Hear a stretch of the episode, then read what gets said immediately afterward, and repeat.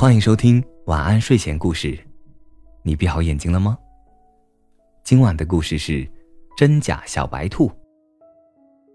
小白兔当了萝卜店的经理，小狐狸很羡慕。哼，我也要变成小白兔。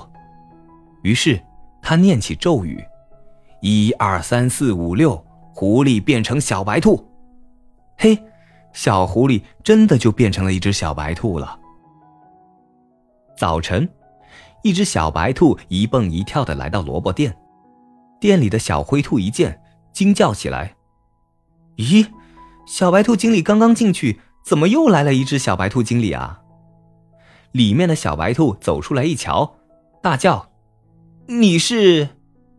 外面的小白兔也大叫：“我是这里的经理，你是谁啊？”明明我是经理，你是谁啊？两只小白兔吵了起来，小灰兔们左看看右看看，全都愣住了，实在分不出谁是真正的小白兔经理。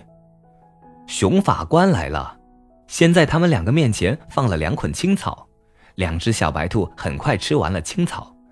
熊法官又在他们面前摆了两块肉，两只小白兔都皱起眉头，不吃不吃。熊法官看看这个，又看看那个，怎么也看不出真假。急得直挠头，这可怎么办呢？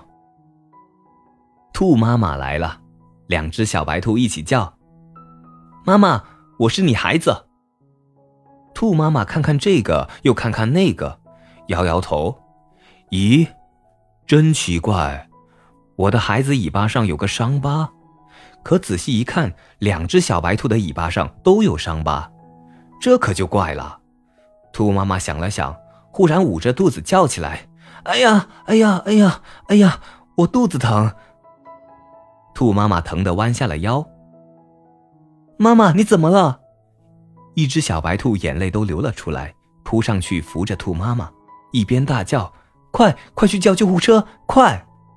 另一只小白兔虽然也在叫妈妈妈妈，声音却一点都不急。兔妈妈猛然站起来，一把抱住扑上来的小白兔，说。我分出来了，你才是我的孩子，真正的小白兔。小白兔笑了。妈妈，你到底认出自己的孩子了？另一只小白兔见兔妈妈忽然好了，愣了一愣，才明白自己上了当，只好摇身一变，变成狐狸溜走了。熊法官笑了。兔妈妈，你真聪明。兔妈妈笑了，小白兔也笑了。这个故事告诉我们，睡觉的咒语是：一、二、三、四、五、六。晚安，好梦。